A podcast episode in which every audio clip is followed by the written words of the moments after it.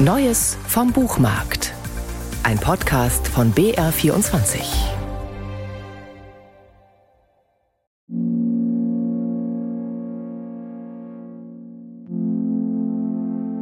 Die Wellen wiederholen sich an Felsen, deren Zerklüftung abgeschwächt in der Landschaft fortläuft, über flache Hügel, die von Schatten überzogen, überwölkt, nicht rosa, sondern rostig sind. Die Landschaft trägt Lichtverhältnisse aus Erzählungen von Marseille und Napoli mit. Zu meinen Füßen liegt Plastikauswurf in der Gischt.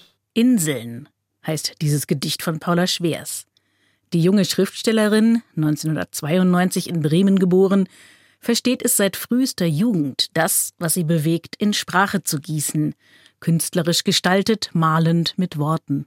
Ich habe eigentlich früher, glaube ich, eher aus Notwehr geschrieben. Also in der Zeit, in der ich noch in diesen starren Schulstrukturen und ähm, auch in diesen Freundeskreisen war, in denen so ein individueller Ausdruck sonst gar nicht so möglich war.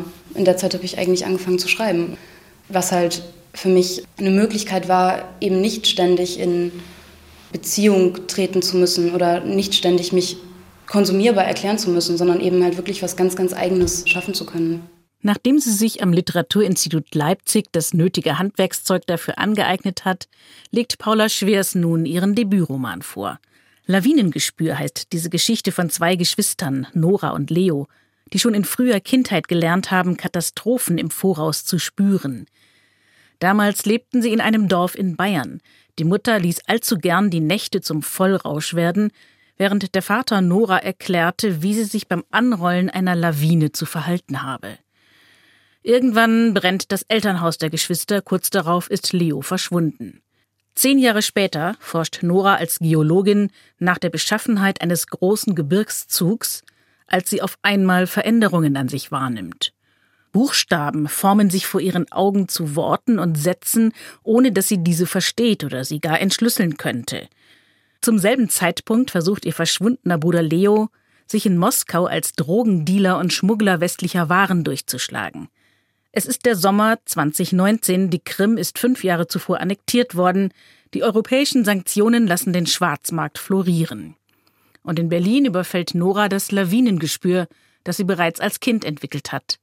Dieses Gefühl, dass etwas in der Luft liegt, die Ruhe vor dem Sturm, der beinahe festlich schöne Anblick eines eingefrorenen Moments vor der unaufhaltsam heranrollenden Katastrophe.